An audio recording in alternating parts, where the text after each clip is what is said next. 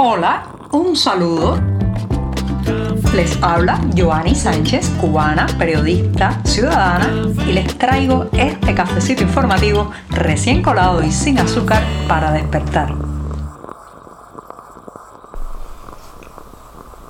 Agosto ya está más allá de su mitad y la semana justamente en su punto medio. Estamos viviendo este miércoles 16 de agosto de 2023 y yo necesito, señoras y señores, un buen café para contarles los temas principales de esta jornada puente, de este día bisagra. Así que voy con el primer sorbito del día. Después de este buchito, les cuento que a veces, a veces detrás de esas personas, de esas instituciones, de esas entidades que se muestran muy poderosas, que enseñan los dientes, que bravuconean y se exhiben como todo, todopoderosas, infalibles e incluso capaces de aplastar apenas con, con, el, con un pulgar a cualquiera que se le ponga en el medio, detrás de esa guapería, como decimos en Cuba, a veces se, se esconde no solamente la cobardía, sino la ineficiencia, la fragilidad y la incompetencia. Eso, eso es lo que le está pasando a la policía, la llamada Policía Nacional Revolucionaria o PNR en Cuba, que esta semana pues ha mostrado en la ciudad de Santa Clara, ha sacado a pasear sus trajes antidisturbios, sus chalecos blindados, sus tonfas y sus rifles Kalashnikov en una especie de feria o muestra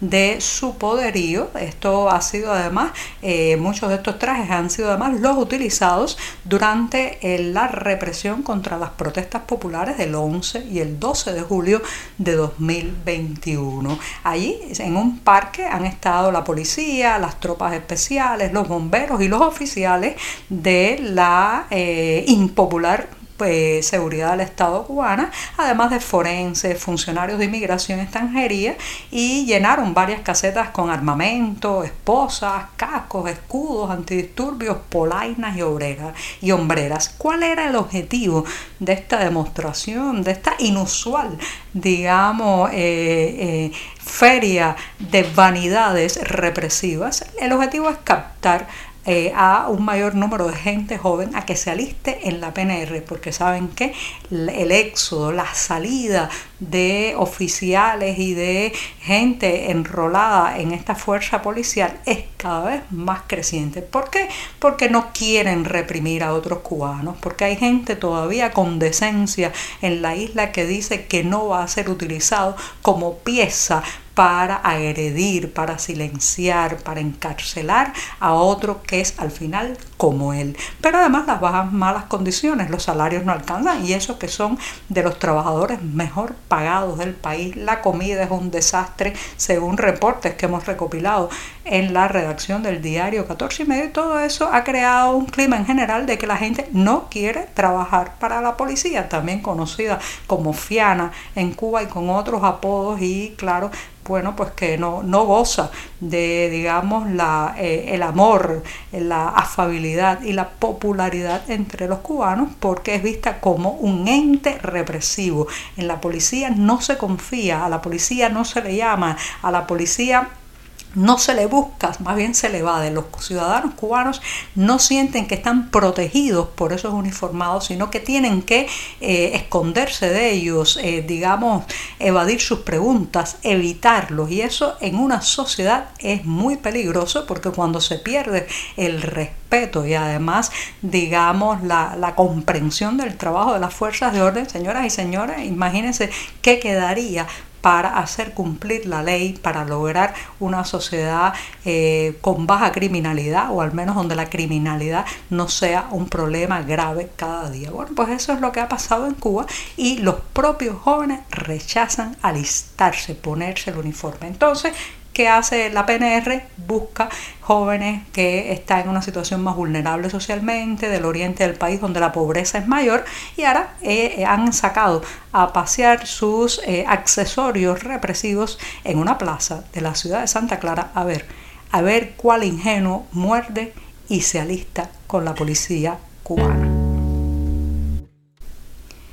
La seguridad del Estado cubana, hecha a imagen y semejanza de la KGB de la Unión Soviética y de la Stasi de la Alemania comunista, tiene no solamente muy poco sentido del humor, sino que también tiene la piel muy sensible a las críticas. Sí, sí, se enervan por cualquier cosa, cualquier cosa les parece un insulto, cualquier comentario ciudadano se lo toman a mal los policías políticos cubanos. El activista Leandro Pupo Garcés ha sido la más reciente víctima de esta hipersensibilidad de la seguridad del Estado cubana porque ha tenido que comparecer este lunes ante el Tribunal de Banes en la provincia de Holguín, en el oriente cubano, por supuestamente ofender y desacreditar al Ministerio del Interior en una publicación en su perfil de Facebook. La Fiscalía pide por esos cargos cuatro años de trabajo forzado con internamiento en una causa que a todas luces, señoras y señores, tiene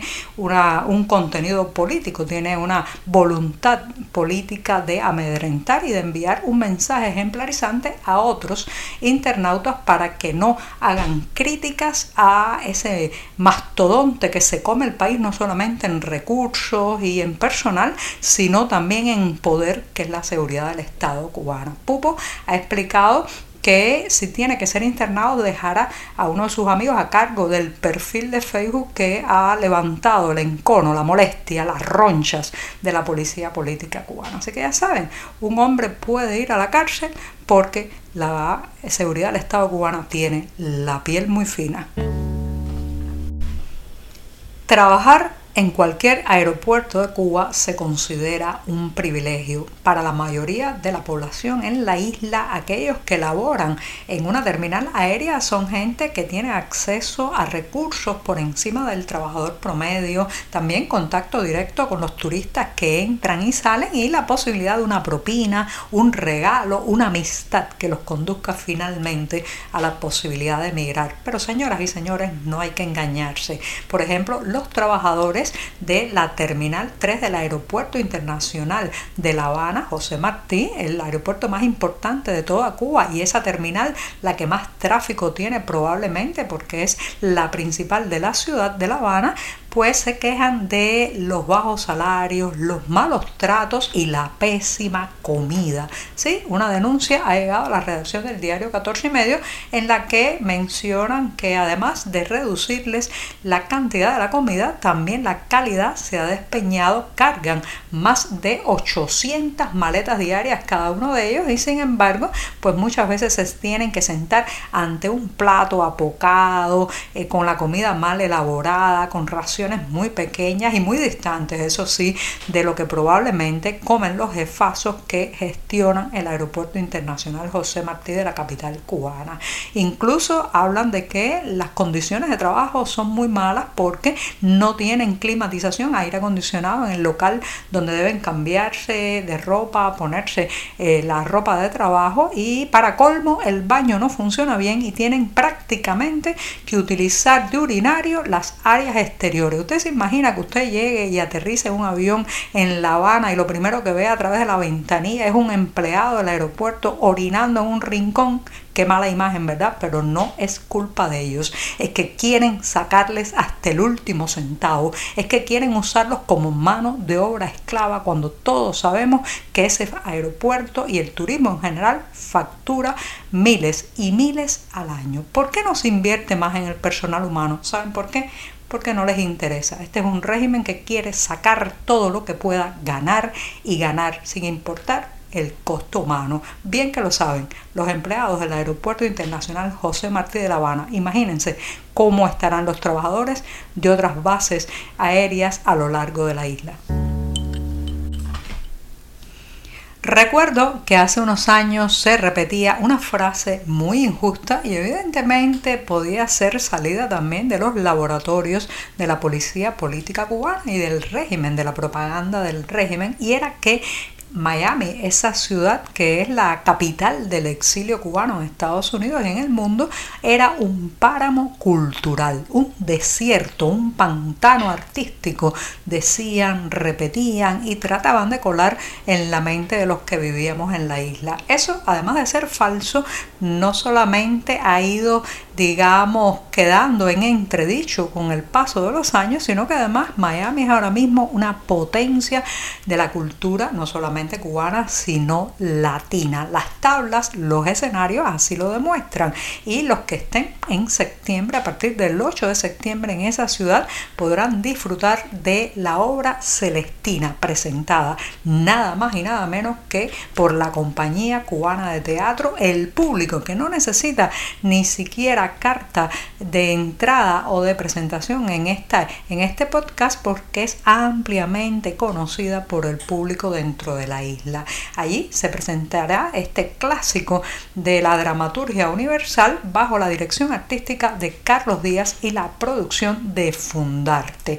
Estarán en el Miami Dade County Auditorium y los detalles de la hora y la frecuencia de presentación de esta obra los podrán encontrar como siempre en la cartelera del diario digital 14 y medio. Dura, eso sí, una hora y 45 minutos para disfrutar, aprender y reflexionar. Y con esto sí, me despido hasta el programa de mañana jueves. Ya saben los que han seguido este podcast desde hace tiempo que es mi día preferido de la semana. Muchas gracias. Por hoy es todo. Te espero mañana a la misma hora. Síguenos en 14medio.com. También estamos en Facebook, Twitter, Instagram y en tu WhatsApp. No olvides, claro está, compartir nuestro cafecito informativo con tus amigos.